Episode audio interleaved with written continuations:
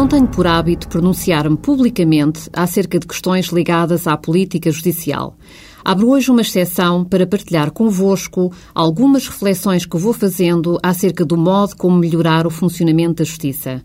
Acusa a opinião pública que os juízes podem iniciar a sua carreira muito cedo, com 25 ou 26 anos, e que com essa idade dificilmente terão a experiência de vida fundamental a um bom julgador. Queixam-se, por seu lado, os juízes, que usam muito do seu tempo em tarefas burocráticas, a desenvolverem um trabalho material que é necessário para concluir um processo, mas que não exige a elevada preparação técnica que é suposto terem. Por causa disso, escasseia o tempo para fazerem aquilo que é a essência da sua função, julgar e decidir. Pessoalmente, partilho ambas as preocupações. É verdade que logo desde o início da sua carreira, ainda muito jovens, os juízes são hoje chamados a decidir casos de grande complexidade. Seria desejável que, para além de uma boa preparação técnica, tivessem também a maturidade que decorre da experiência de vida.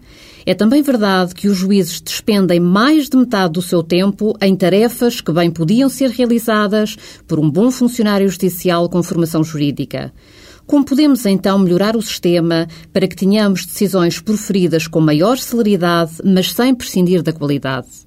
A minha resposta é alterando o modelo de acesso à carreira de juiz.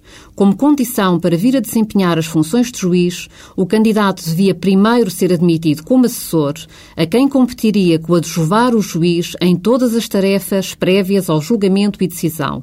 Decorrido um certo período, que situaria em cerca de cinco anos, poderia então aceder à carreira de juiz. Com este novo modelo, ficava assegurada a experiência que é necessária ao julgador e também se libertava o juiz para aquilo que dele se espera, julgar e decidir.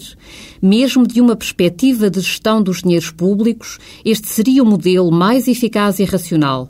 Seguramente que um assessor custaria menos ao erário público que um juiz. Continuarmos como estamos corresponde, transponde para a medicina para que melhor se perceba, a aceitarmos acriticamente que um cirurgião cardiotoráxico use mais de metade do seu tempo a curar constipações em vez de a operar.